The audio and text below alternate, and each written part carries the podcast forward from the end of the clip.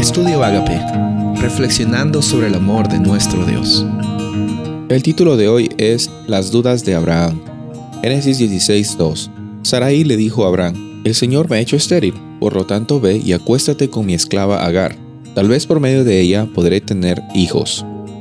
La promesa que Dios estableció con Abraham fue clara. Dios le dijo que por medio de él y por medio de, su familia, él iba a tener la descendencia como las estrellas que estaban en el cielo. Probablemente en un momento de, duda, un momento de incertidumbre, es que eh, Sara conversa con, Abraham y le dice, mira, no está sucediendo como aparentemente tenía que suceder.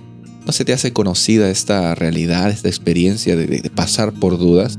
Ahora, estas dudas de Abraham son dudas comunes en el ser humano cuando eh, hay una experiencia de escasez. Ahora, esto es eh, una realidad que nos abre los ojos, nos ayuda a reconocer en primer lugar que esto sucede a muchas personas cuando deciden vivir por escasez. Y en segundo lugar, eso, esta experiencia que Abraham tuvo de duda, porque él tuvo un, hijo por medio de su sierva eh, esclava Agar, eh, causó bastantes consecuencias negativas, pero al mismo tiempo no causó de que Dios se no se apiade de Abraham y le dijo, ya te equivocaste, ya no hay, ya no hay oportunidad para ti.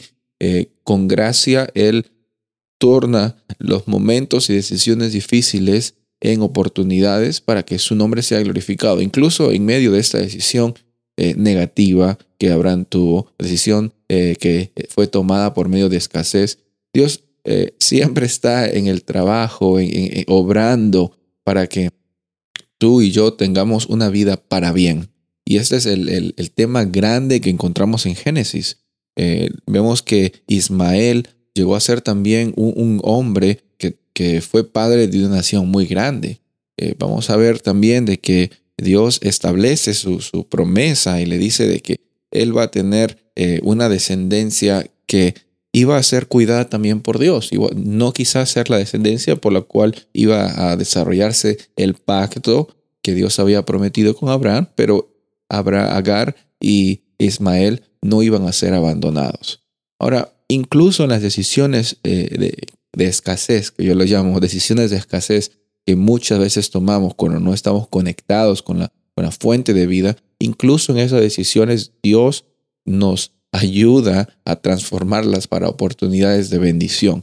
Incluso es interesante ver cómo eh, hay un contraste entre la realidad de querer ayudarle a Dios, de, que nos falta la fe, de que estamos con incertidumbre porque queremos que algo se cumpla, queremos que nos salgan las cosas bien, queremos darle una ayudadita a Dios y, apresurar eh, estos procesos que nosotros pensamos que se están tomando mucho tiempo. Tranquilo, tranquila. A Abraham le pasó, a ti te puede pasar también. La realidad hoy día es que tenemos en Cristo Jesús el pacto eterno y nuestra realidad es descansar hoy día sabiendo que tenemos todo lo que necesitamos. Y hoy día podemos decirle gracias Dios, porque nuestros momentos de escasez no nos definen, sino la oportunidad de hoy día vivir con abundancia. Soy el pastor Rubén Casabona y deseo que tengas un día bendecido.